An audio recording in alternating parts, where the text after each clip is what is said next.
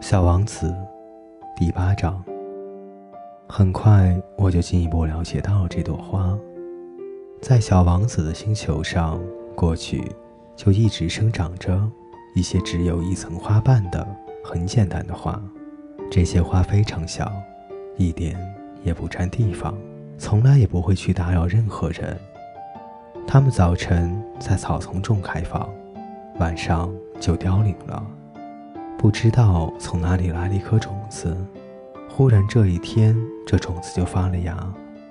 小王子特别仔细地监视着这颗与众不同的小苗，心里想：这玩意儿说不定是一种新的猴面包树。但是，这小苗不久就不再生长了，而且开始孕育着一个新的花朵。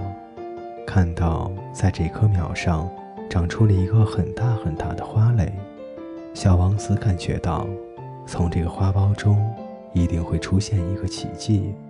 然而，这朵花藏在他那绿茵茵的房间中，用了很长的时间来打扮自己。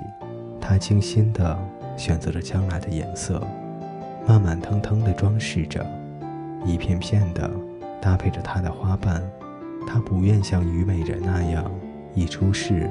就满脸的皱纹，他要让自己带着光艳夺目的丽丝来到这个世界。是的，他是非常爱美的。他用好些好些日子，天仙般的梳妆打扮，然后在一天的早晨，恰好在太阳升起的时候，他开放了。他已经细致地做了那么长的准备工作，却打着哈气说道：“我刚睡醒。”真对不起，瞧我的头发，还是乱蓬蓬的。小王子这时再也控制不住自己的爱慕心情。你是多么美丽啊！花儿悠然自得地说：“是吧？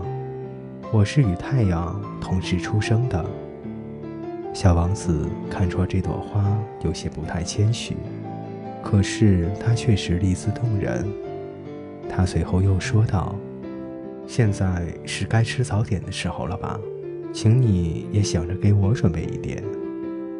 小王子很有些不好意思，于是拿着喷壶打来了一壶清清的凉水，浇灌着花儿。于是就这样，这朵花就以他那有点敏感、多疑的虚荣心折磨着小王子。例如有一天，他向小王子讲起他身上的四根刺。老虎，让它张着爪子来吧。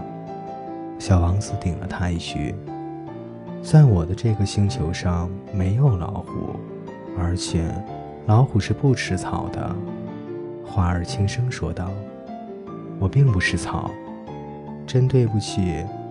我并不怕什么老虎，可我讨厌穿堂风。你有没有屏风？”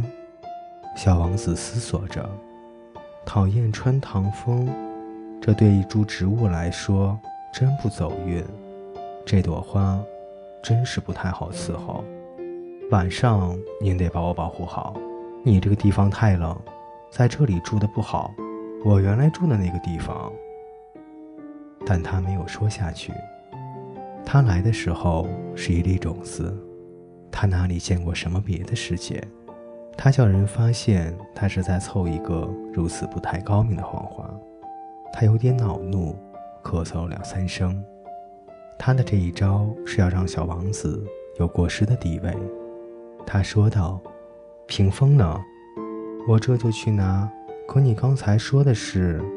于是花儿放开嗓门咳嗽了几声，依然要使小王子后悔自己的过失。尽管小王子本来诚心诚意的喜欢这朵花。可是这一来，却马上使他对他产生了怀疑。小王子对一些无关紧要的话看得太认真，结果使自己很苦恼。有一天，小王子告诉我说：“我不该听信他的话，绝不该听信那些花的话。看看花，问问他就得了。我的那朵花使我的星球芳香四溢，可我不会享受它。”关于老虎爪子的事，本应该使我产生同情，却反而使我恼火。小王子还告诉我说：“我那时什么也不懂，我应该根据他的行为，而不是根据他的话来判断他。他使我的生活芬芳多彩，我真不应该离开他跑出来。我本应该猜出，在他那令人爱怜的花招后面所隐藏的温情。花是多么自相矛盾！我当时太年轻，还不懂得爱他。”各位听众朋友，《小王子》第八章播讲完毕，欢迎您的继续收听。